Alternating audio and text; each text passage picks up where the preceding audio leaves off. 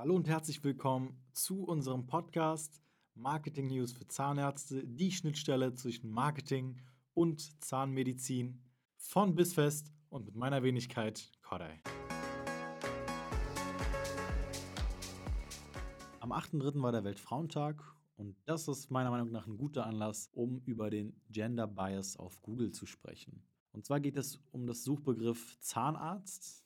Searchmetrics hat interessante Zahlen hierzu geliefert. 72% des Suchvolumens fällt auf die maskuline Form Zahnarzt. Bei der weiblichen Form, also Zahnärztin, gibt es keine Google Ads. Die Autocomplete-Funktion beachtet keine weibliche Form. Man denkt sich jetzt, okay, warum ist das ein Problem?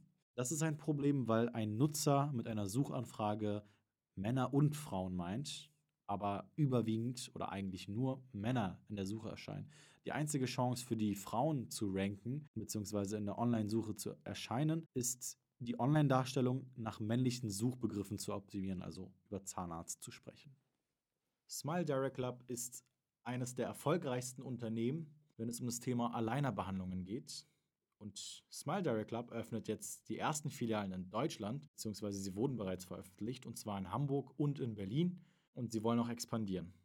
Auf LinkedIn gibt es 227 offene Stellen. Es werden um die 30 Standorte in Deutschland sein. Ich habe mir mal ein Interview durchgelesen und ich fand, dass sehr, sehr passiv über die Geschäftsstrategie gesprochen wurde. Deshalb habe ich mir direkt die Webseite mal angesehen und die Aligner werden für 1750 Euro angeboten.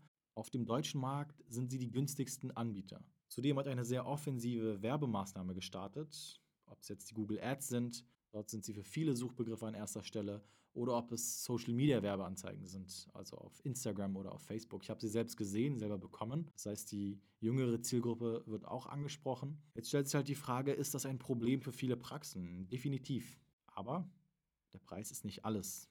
Deshalb sollte man als Arzt sich auf die Vorteile konzentrieren und diese vermehrt hervorheben, die Patienten auch aufklären und denen sagen, dass es bei derartigen Behandlungen notwendig ist, regelmäßig zur Kontrolle zu gehen.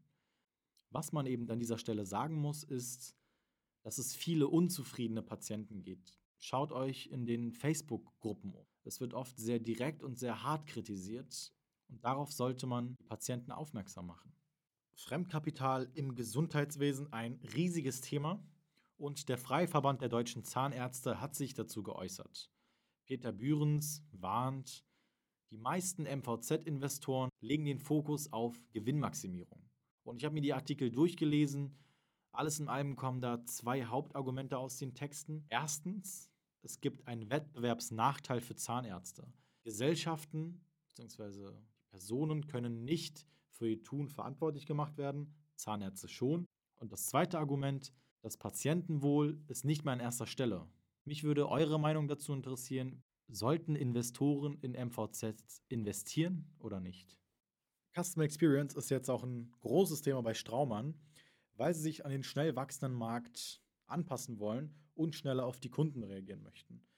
Sie sagen beispielsweise, dass der Online-Shop noch stärker als Akquisitionskanal ausgebaut werden soll. Sie hatten vor vier Monaten einen Online-Shop in der Schweiz veröffentlicht und in diesen vier Monaten hat er 5% des Online-Umsatzes gestärkt.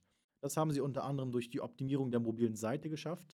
Suchmaschinenoptimierung, ein Thema, das jede Zahnarztpraxis in Angriff nehmen sollte, spätestens im Jahr 2020. Und immer daran denken, es gibt Google und es gibt den Nutzer. Und diese beiden Punkte muss man miteinander verschmelzen. Die Google-Richtlinien findet ihr alle online. Was für den Nutzer gut ist letztendlich auch. Behaltet das immer im Hinterkopf. Kundenorientiert sein, es muss schön aussehen, es muss leicht sein, es muss verständlich sein und das wird euch langfristig erfolgreich machen. Das war's, bis zum nächsten Mal. Danke für eure Aufmerksamkeit.